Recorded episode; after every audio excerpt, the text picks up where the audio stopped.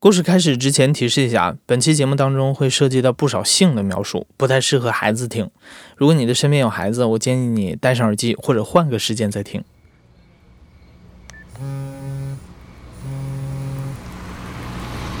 我当时就随便就划了一个男生，然后就匹配上了。我们两个聊天就是有一搭没一搭的聊。但是他下班的时间很晚，就是晚上十一点才下班。当时他就说电影就可能没有这个场次，我就说那算了吧。然后他就直接问我，他说要不要来我家？啊，我想了一下，我以前也没有类似的经验啊，但是我觉得应该是那个意思吧。啊，然后我就直接过去了。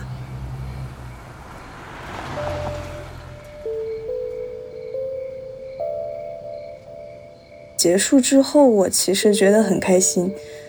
有一种很虚假的幸福的感觉，但实际上，我觉得很失落。第二天早上我很早就跑了，按理说我可以睡到自然醒，然后一起跟他出门，但是我觉得没有必要，因为这个人他可能今天晚上过后他就跟你没有联系了，即便是你知道他的名字，你跟他有了很亲密的肢体接触。嗯，但是以后可能也不会再见面。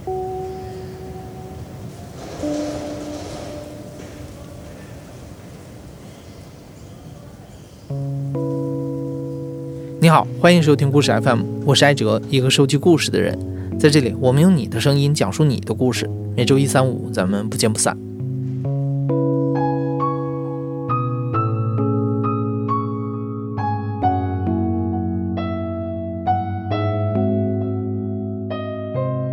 你刚刚听到的那一段话是讲述者小灯第一次直奔主题的约炮经历。所谓约炮，一般指的是以发生性关系为目的，在网络上勾搭陌生人。通过约炮认识的两个人可以恋爱，也可以就以普通朋友的方式相处。这样的关系也被称作是炮友关系。小灯的第一次约炮发生在二零一六年，那两年一些约会软件已经在年轻人当中流行起来了。只要在软件上上传自己满意的照片，轻轻滑动手指，就能看到不一样的同城男女。在小灯使用的软件里，手指向左滑动就是不喜欢，向右滑动就是喜欢。如果对方也右滑了你的照片，你们就能匹配成功，就可以开始勾搭了。刚刚用那 app 的时候，嗯，目的性没有那么明确，就想着我一个人很孤独，我需要去结识一些新的朋友。但是那个朋友的范围，就成为什么样的朋友？我可能没有去仔细的想过，就什么样的关系也无所谓，就能让我自己没有那么孤独就行了。上面蛮多人长得还蛮好看的，然后你右滑就行了。他们如果也右滑你的话，然后你就会跟他匹配，你们就可以聊天。第一步还是先用软件吧，就是看眼缘，然后后面会加微信，看是不是聊得来。后面我就会约出来吃饭。或者是聊天，因为这样的话会更直观一些。我我个人的话，你至少得满足几个条件，就比如说你要白，要么就是声音要好听，普通话要标准，要么就是你的手要好看，要么就是你长得好看，要么就是你衣品好。反正你这几个里面总得满足几个，但是你要是都不满足的话，或者是。都没有亮点，都不突出的话，嗯，我可能会觉得你这个人真的没有性吸引力，吸引不了我，就会放弃。刚刚开始玩的时候，就发现跟上面的人交流，其实质量都不是很高，两个人的沟通就是会停留在比较表面，他聊不深入的。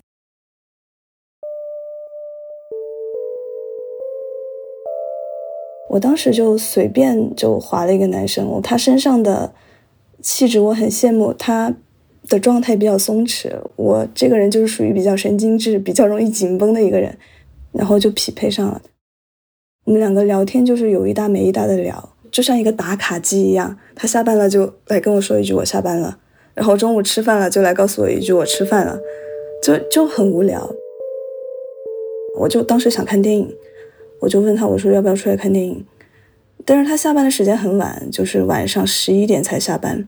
当时他就说电影就可能没有这个场次，我就说那算了吧。然后他就直接问我，他说要不要来我家？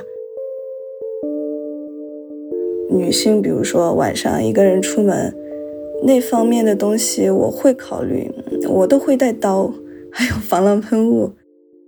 发生关系的时候，我可能还会把刀藏在那个床的缝隙里面，就想着大大不了一起死嘛。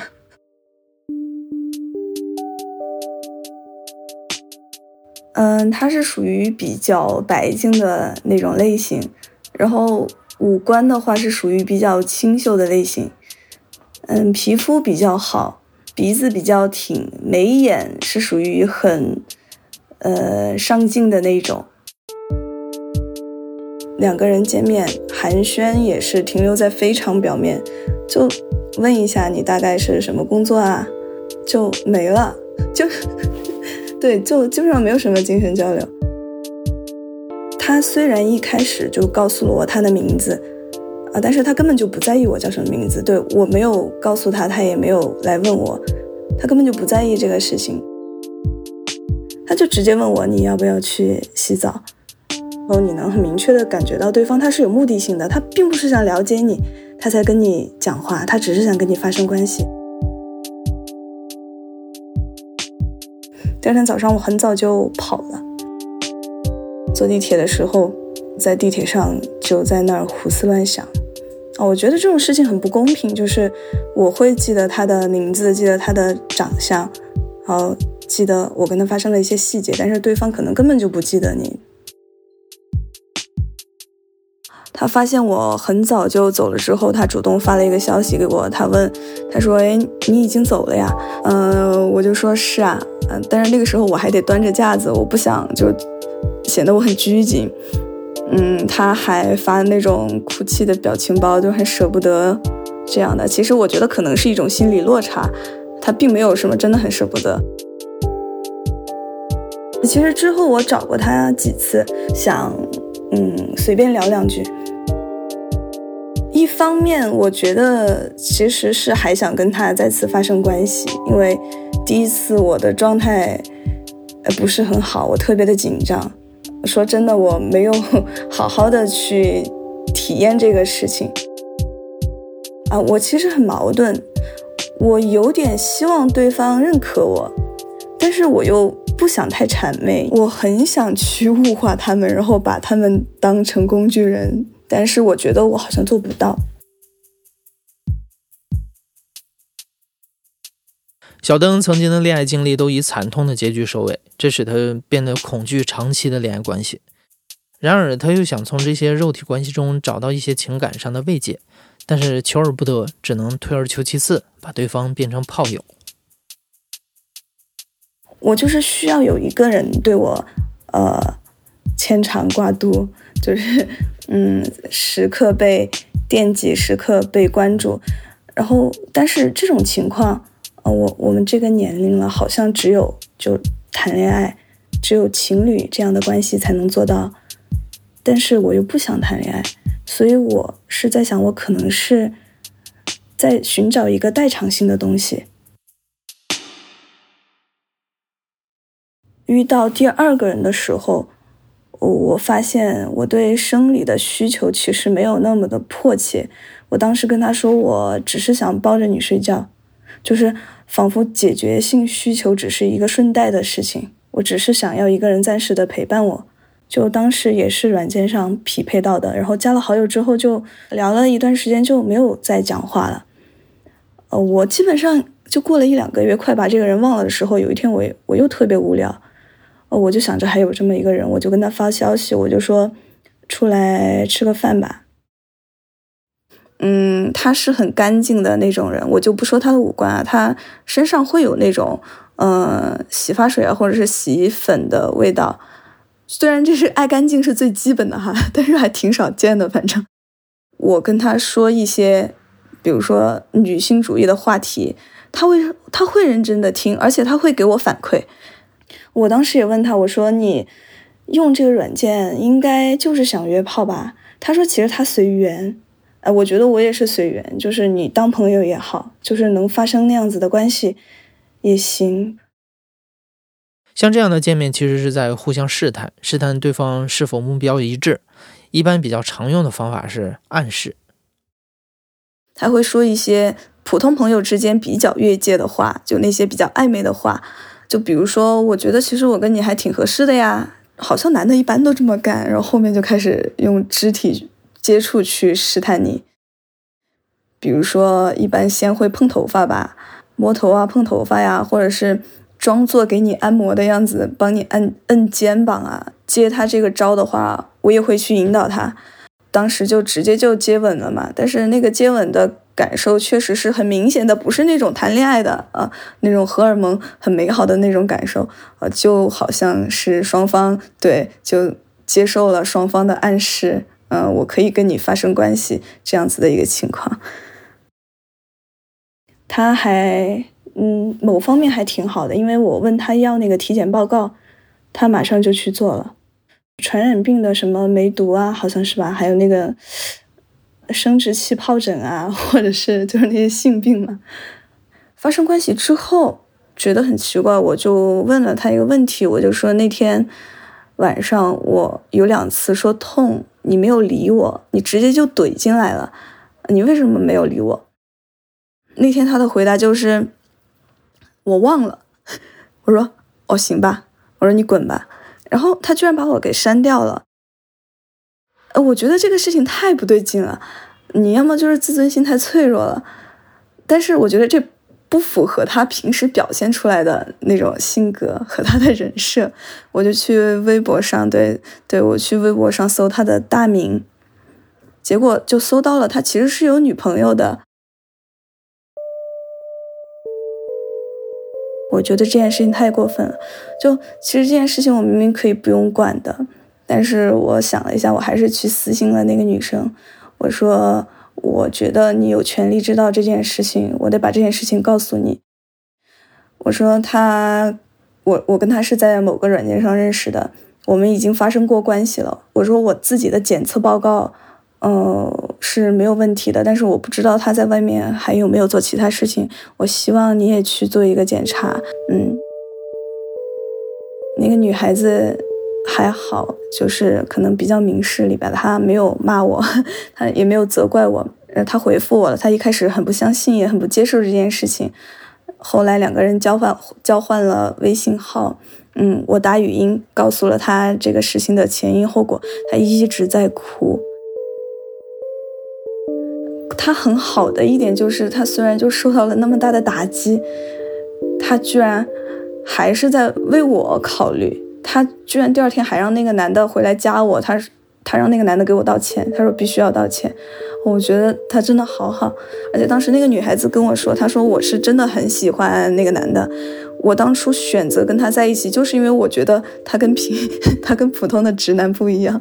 我心里在想哪儿不一样啊？但是其实我一开始也是对那个男生是有误解的，呃，我觉得嗯，我跟他相处起来对我很舒服。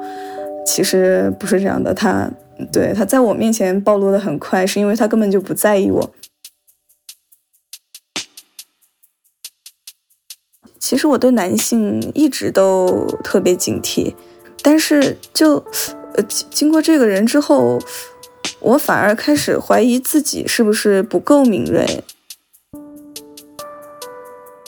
这次经历之后，小邓对人的警惕性变得更高了。他发现约炮这件事儿也并没有他想象中那么简单。和恋爱关系不一样的是，约炮是一次性的身体接触，无法和人产生紧密的连接。在不断寻找新对象的过程中，小邓变得越来越焦虑。后来，小邓逐渐感觉，这种粗浅快速的结识新的人，对自己来说也是一种消耗。我个人的变化嘛，我我其实。我更 迷茫了，一方面是觉得跟陌生人发生肢体接触还是挺美好的一件事情，所以我有继续去寻找可能会更适合的人。但是另一方面，我真的是特别的矛盾，我不知道，我觉得我这样是在内耗，我觉得我自己在浪费时间，但是如果。不这样做的话，我不知道自己还能去做什么。其实我也明白，我有其他事情可以做，我可以去看电影，我可以去工作，我可以去看书，或者是跟朋友在一起。但是我还是会去继续寻找这样的开放关系。哎，我也不知道是为什么。呃，我真正的发生了关系的确实是只有这两个人，但是其实下来见面的还有一些，但是是我真的觉得就是没有什么意思。我更不信任亲密关系了。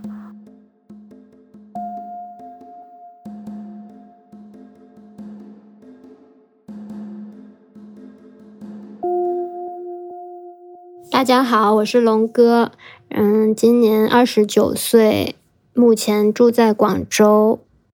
龙哥也是某约会软件的资深用户。早几年的时候，龙哥还是希望能在软件上找到比较合拍的约会对象，如果合适的话，发展一段浪漫的恋爱关系也未尝不可。可是实际的情况却总是事与愿违。本来我的出发点都是会比较偏向情感。我之前对性的态度就是，我觉得他们想要，其实我并不需要。但是我可能跟他们通过性的接触呢，可以建立一些情感接触，所以我才会就是很欣然接受他们的性邀约。抱着这样的心态，龙哥在软件上遇到了一个搞艺术的男生，这个男生很直接的对龙哥表达了自己的想法，然后就会说，我划你的时候就觉得。你很特别，就是本来想跟你在一起这种话，所以就因为他这样说了，然后我就觉得，那你应该很喜欢我吧？然后我们就坐在楼下聊了聊，聊到很晚，他就走了。因为这样，所以我觉得他应该是就不是想跟我约炮，是想多见面几次之后看看要关系怎么样。但是第二次见面的时候呢，就我们又在我家附近游荡。散步，然后他就竟然就开始跟我说一些，他希望能跟我约炮，反正就，然后我的意思是也行吧，然后就打车去了他家，然后一开头我觉得都还行吧，但突然突然之间他就萎了，我也第一次碰到这样的情况。他说他应该待会还可以，我就相信吧，然后就等啊等啊。我见的少嘛，然后我也不是特别在意男的的那个各方面的指数，又等了一会儿，等等的他就是可能放弃了。他急于证明自己，他说我我之前有有跟四十多个女生。嗯，做过爱，我从来没有这样过。可能是我最近熬夜太多，喝酒太多，吸烟太多。然后，嗯，我要去医院，你要不要跟我一起去医院？就说了一堆这。我其实挺想跟他一起去去医院的，因为我觉得这样说明我们的关系不一般。然后，其实我一直在等着他叫我去医院，但他并没有，他根本没有叫我去过医院，他自己并没有去求医。然后他就要把我送走，牵着手跟我出来的，然后还说什么我很爱吃那个啥，以后带你去吃，就是整个感觉非常情侣化，就我很喜欢这种感觉，就即使他他性功能很差，但是 感觉让我觉得可能还想再见到他吧。呃，那是接近七夕吧，七夕那天我们又见面了。就他带我去了一个他很喜欢的一个地方，喝了酒。就我之前会跟他聊到，就是就是这些楼顶都不能上，我很想在楼顶试一试。然后他说我知道哪里有楼顶，所以我们就找了很久，找了一个楼顶。然后我觉得这一次他总可以了吧？但其实到了一半，他还是不可以。尽管如此，我还是。有继续跟他联系，然后也希望能再见面，但是他却总是拒绝起我。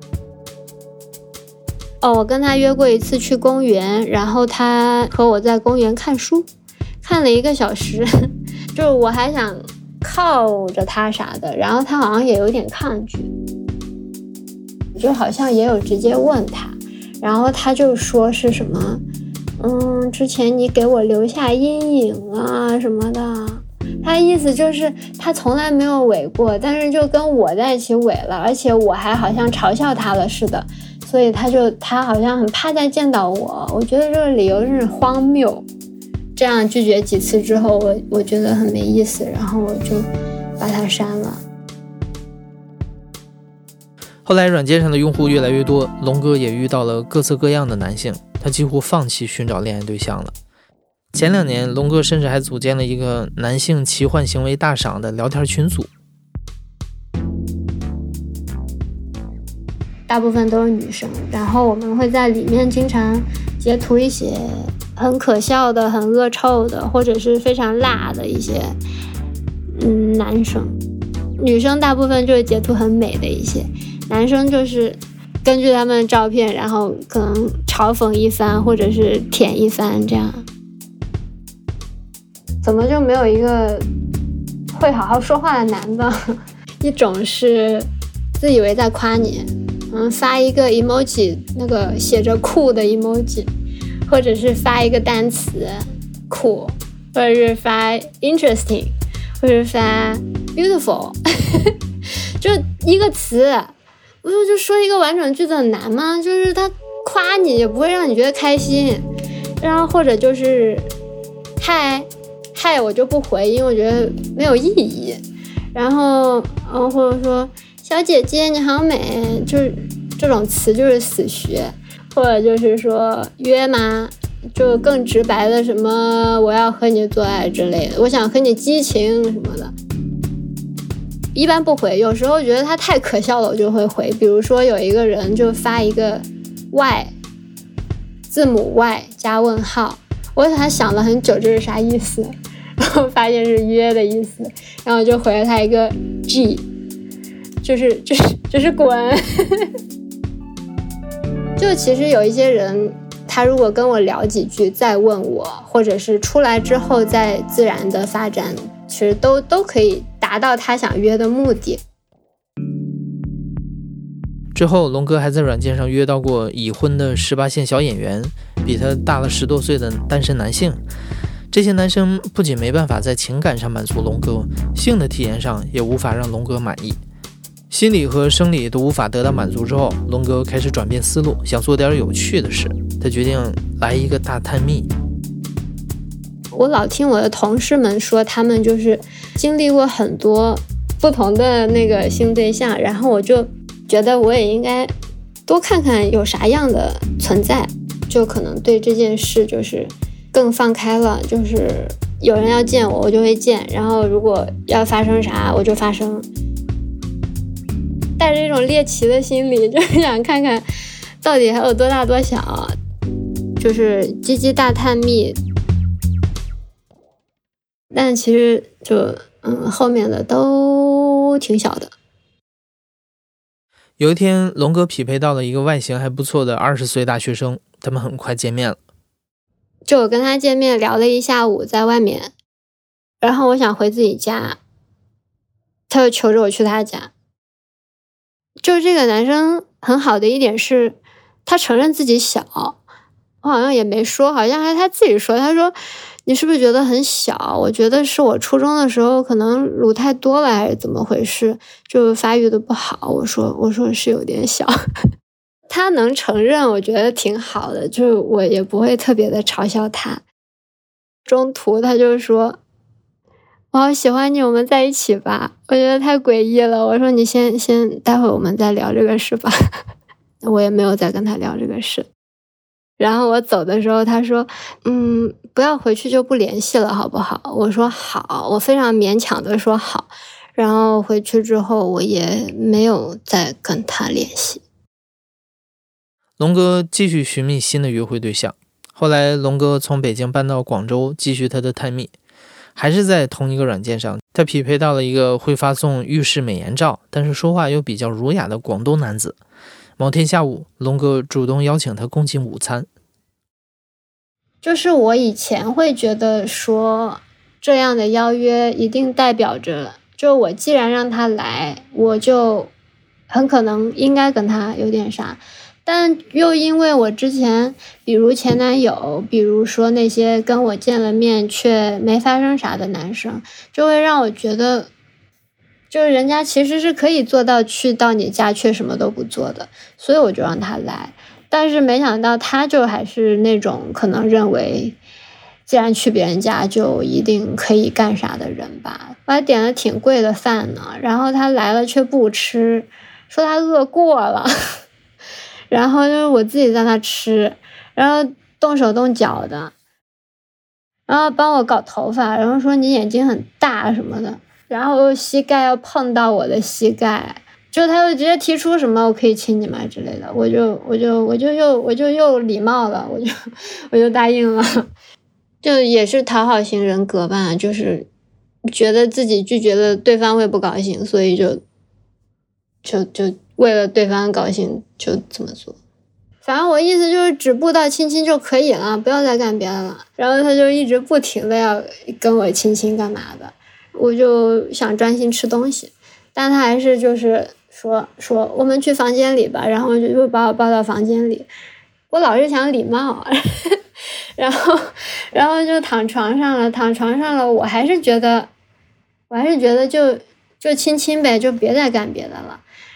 但是他就准备脱裤子，然后觉得那那实在不行，也也也好吧。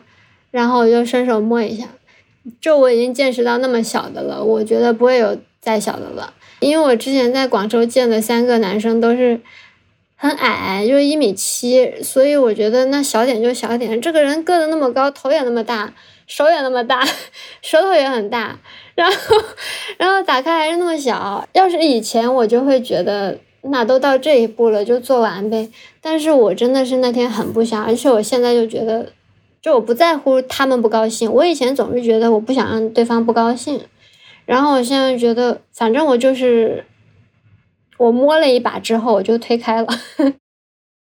然后我说：“我真的，我真的不想，我真的没有兴致。”然后他很不解，他就说：“那好吧，再亲亲。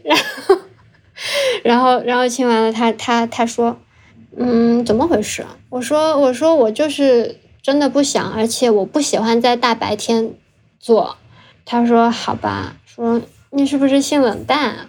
就是你你自己不知道你自己鸡鸡啥样吗？你非得问我这那的，然后我说我说对我我现在对性非常的那个，我一点都不想 做爱，然后然后他就做了一会，他觉得他原来今天达不到他的目的，然后他就说要走了。这是龙哥第一次在约的过程当中主动拒绝对方的性要求，尺寸探秘也到此为止了。龙哥之后就没有和任何男性有过肢体接触。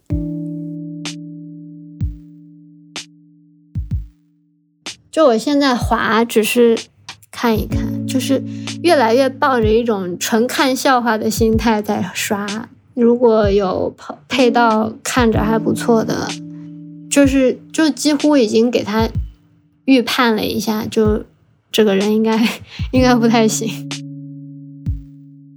其实我现在也就是，即使有机会，我也还是不太想进入一个长期的关系。但是我还是会期待能碰见自己喜欢的人，就是你完全可以有一个状态是你们互相喜欢，但是你们也可以干恋人的事情，但是不用确认关系，可能就是比暧昧高一点，比。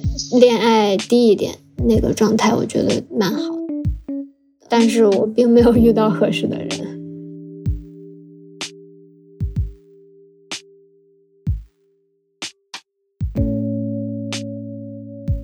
今天的第三位讲述者二子，上大学的时候就开始勤工俭学，他白天上课，晚上去夜总会做保安，生活劳累且枯燥，漫无目的的上网成了他的消遣方式。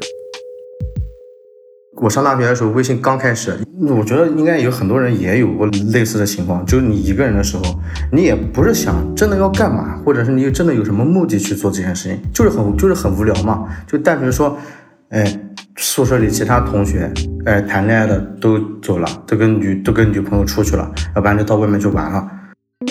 我当时上大学的时候，我妈管我管的比较严，我一个月那时候就一千块钱，我吃饭都不够，然后也没有什么娱乐活动，我就躺在床上看小说，就在宿就在宿舍里床上没有事干，哎，就点开微信，哎，有个新功能，附近的人，然后就点一下。讲白了点，就是看哪个女孩子好看啊，或者怎么样，可以跟她打个招呼。是我们大学旁边的一个女孩子吧，我不知道她叫什么名字，我也不知道她多大，我也不知道她住哪里，我只知道她跟我说的她在茶楼做前台。晚上好晚了，十一点多，有一句没一句的聊，然后第二天的时候就还是那样嘛。她说他马上下班了，他说他很无聊，他说有有说问我要不要去找他，我说可我说可以啊。然后就去了，约在一个他那边茶楼的一旁边的一个宾馆，然后他房间已经开好了，我这是第一次，真的是人生第一次。我当时的情况是以为我恋爱了，就事情做完以后，然后就睡觉了嘛。然后早上我记得很清楚，他突然走了，然后我突然从床上坐起来了。我说：“你走干嘛？”他说：“我们结，我们已经结束了呀。”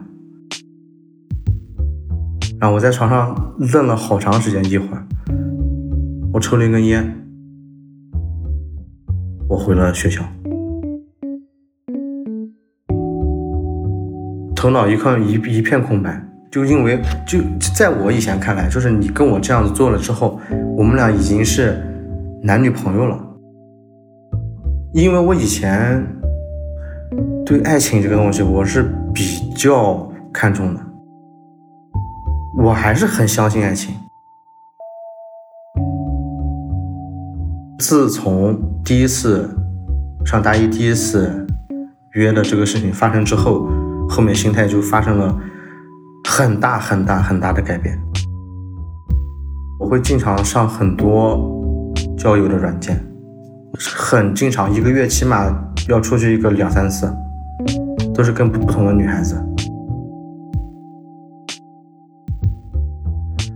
我们同学他看到我提这个小包，晚晚上有时候九点十点往外走，他知道我去哪里了。大三大四那时候是。最疯狂的时候，就是我觉得得到一个女孩子很简单。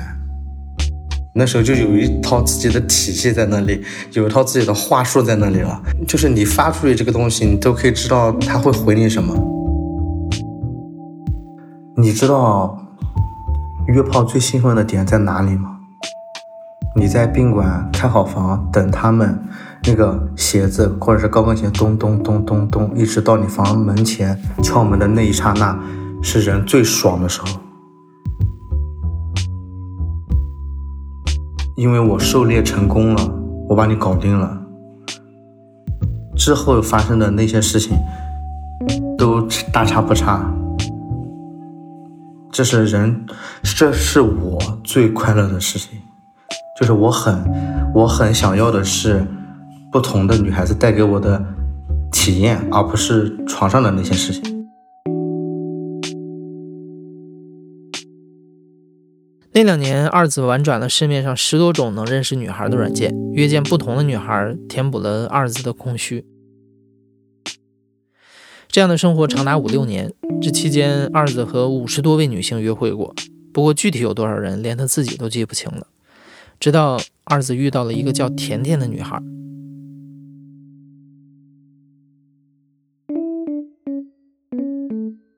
啊，一九年跟甜甜认识的嘛，然后就当看到她照片第一眼的时候，就是也不知道是哪里来的勇气，就感觉一定会发生什么事情。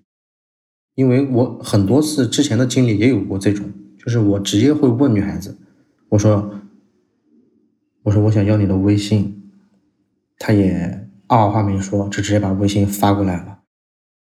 我说我想听一下你声音，然后我们俩就打了一晚上电话吧。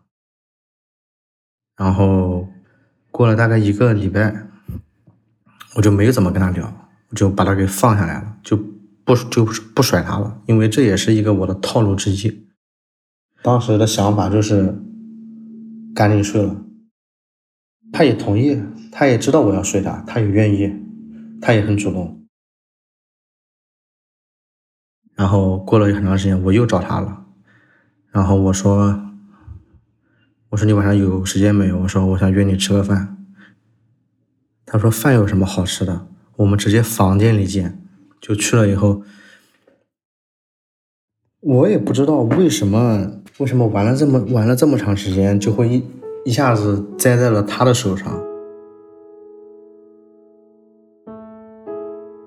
一个齐刘海，然后一个辫子，他大概一米六八左右，他有点胖乎乎的。就是很可爱的那种，然后穿了一个一个露肩的，这边是这边露了一块的一个短袖衬衫，然后穿下面穿了一个小裙子，是我很喜欢的那种女孩子，又很可爱，又很性感的那种女孩子，我很喜欢。我们俩第一次在酒在酒店的时候，我就抱着她，我就跟她说，我说我很喜欢你。甜甜后来跟我说，她说她当时心整个心脏都颤动了一下。这是二子第一次对软件上认识的女孩说出这句话，一见钟情。二子是这么理解他对甜甜的感情，他们很快就互相确认了心意，开始了正式的恋爱。二子说，甜甜给了他从未得到过的关爱。他带我去去南京旅游过一次，我我从来没有过这种体验。以情侣的关系一起到外面去玩，他带我拍照片，带我选衣服。去年我过生日的时候，他做了一个相册给我，把我从我一个人在外面打工上我我上学，一个人在夜在夜总会受的那些苦，没有人知道。我一个人在外面那些苦也没有人知道，他全部做下来给我看，所以我非常感谢他。他教了我很多东西，最重要的就是教会了我怎么去，怎么去爱一个人。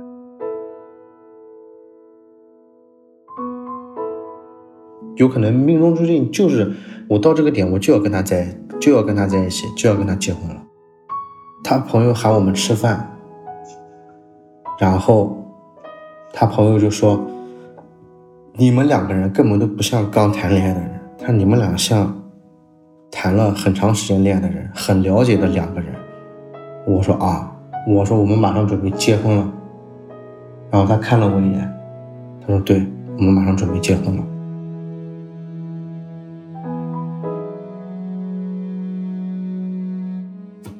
就结婚了。”我在他家我去接接他的时候，然后摄影师说：“你可以跟你老婆说一段话。”我想你忘记我说了什么，我只知道我一直在哭，我一直在哭，我一直我一直在哭。我觉得挺不容易的自己，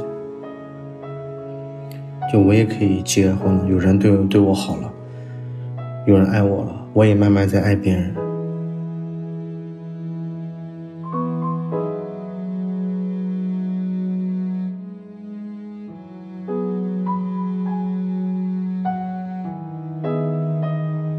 二子结束了长达五六年的狩猎生活，删掉了那十多个约会软件，开始用心经营一段长期的关系。小灯和龙哥也降低了使用软件的频率，渐渐回归到日常生活里去。但每天依旧有成千上万的孤独青年在手机上不断的左滑右滑，寻找性、爱情和亲密关系的答案。